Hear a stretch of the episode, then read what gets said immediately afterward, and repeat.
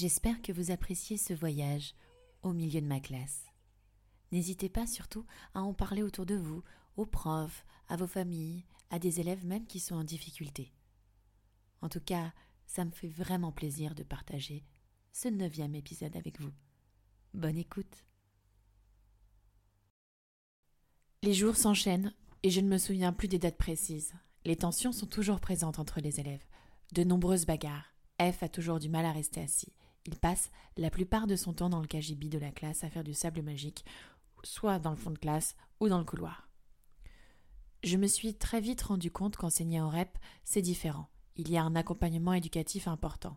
Il faut changer le rythme de travail très rapidement, rendre les choses plus ludiques et accessibles et manipuler un maximum. Nous avons de nombreuses réunions et conseils, dont les préparations pour les sorties et la semaine sportive des CM2. À la fin de l'année, les CM2 vont faire de la voile dans une base de loisirs. Au cours de cette réunion, nous avons abordé l'aspect financier avec la COP. La COP, c'est la coopérative de l'école.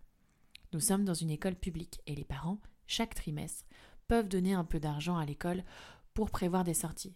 Ce qui est inégal parce qu'on est en REP et du coup les familles elles n'ont pas beaucoup d'argent. Donc euh, on va pas avoir beaucoup d'argent pour les sorties. Enfin bref. Heureusement, certains établissements, lieux culturels font des prix, voire proposent la gratuité pour les REP. Enfin, revenons à cette réunion. Voici le problème qui se présente à nous. Il nous faut un quart pour les trois classes, mais c'est impossible car nous avons trop d'élèves, ou alors il faut en prendre deux, mais si on en prend deux, ça coûte beaucoup plus cher.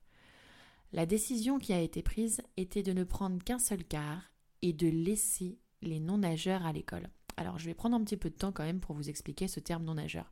Certains peuvent penser que tous les enfants savent nager quand on est en CM2, etc. Eh bien non. De nombreux élèves ne vont pas à la piscine avec leurs parents ou alors ont une peur bleue de l'eau. Il y en a beaucoup dans les REP. Non-nageur, cela signifie que l'élève ne sait pas nager ni même se sauver. C'est-à-dire avec un gilet de sauvetage, il faut, sauter dans la piscine et réussir à rester dans l'eau sans paniquer. Mais la question, ou plutôt les questions qui se posent sont un enfant peut-il être exclu d'une sortie parce qu'il ne sait pas nager?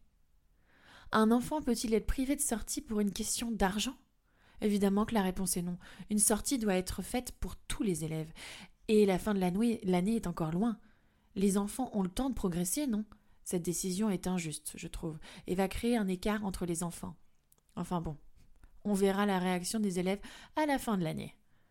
Mes élèves continuent de faire n'importe quoi avec les PVP. En art visuel, c'est-à-dire l'art plastique, ils auraient lancé des gommes en criant à la Akbar. cela ne m'étonne pas, j'avoue, mais je crois que cela m'a fait rire sur le moment.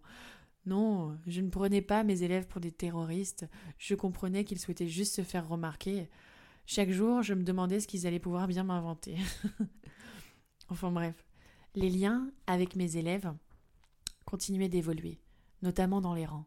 Ils échangeaient de plus en plus avec moi, me racontaient leur vie et tentaient de deviner la mienne. Évidemment, je ne voulais pas leur dire que je vivais une période horrible, que je me sentais seule.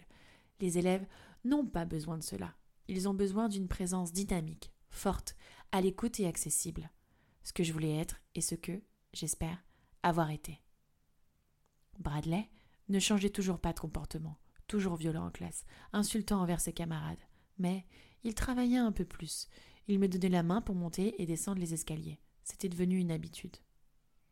Plus tard, Madame Ménard m'a proposé de partir en classe de mère. C'était une fois, euh, c'était plutôt la première fois que je pouvais déposer une candidature car j'avais des CM2. Nous avons fait le dossier toutes les deux. Tandis qu'une autre enseignante en CM1, Madame Jou, avait fait un dossier pour elle toute seule pour les classes de neige. Madame Ménard était habituée. Elle m'a aidée car je devais gérer mon déménagement en même temps. Faire un dossier pour la classe de mer ou de neige prend beaucoup de temps. Il faut présenter le profil de l'école, de la classe, nos projets, les liens avec les programmes et candidater pour un séjour auprès de la ville de Paris. Ce dossier doit être validé par la directrice, l'inspectrice, le rectorat, etc. Bref, nous avions sélectionné trois lieux. Avec recul, je me rends compte que c'était pas facile de s'investir dans ce dossier, surtout que chaque jour était un réel combat, une violence quotidienne, une difficulté de faire court et malheureusement de plus en plus de mal à communiquer avec certains collègues. Mais je pense que ma motivation a été grande. Faire sortir les élèves de leur milieu et les accompagner dans la vie quotidienne, aller voir la mer et naviguer ensemble. Ensemble. De quoi nous échapper un peu de la réalité, un petit espoir de les voir. Par prudence, Clémence souhaitait que l'on aille déposer le dossier en main propre à l'inspection, après l'avoir fait signer à la directrice. Une méfiance que je ne comprenais pas très bien, mais j'avais entièrement confiance en Clémence. Mes élèves me surprenaient par différentes attentions à mon, à mon égard. J'avais de temps en temps des petits dessins sur mon bureau, posés discrètement, avec signature ou non, des lettres d'excuses, plus ou moins mignonnes les unes que les autres. Pour ne rien vous cacher, elles sont actuellement dans mes toilettes.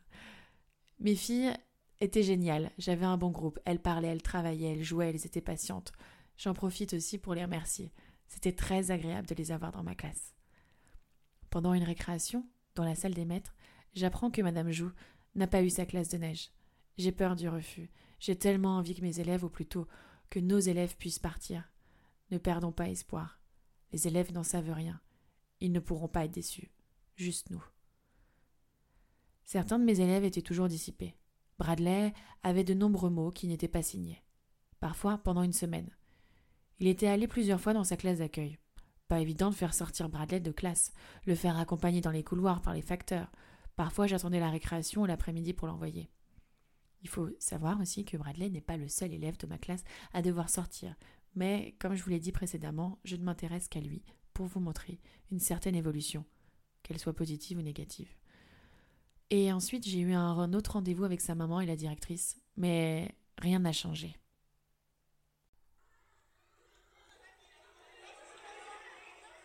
La suite au prochain épisode.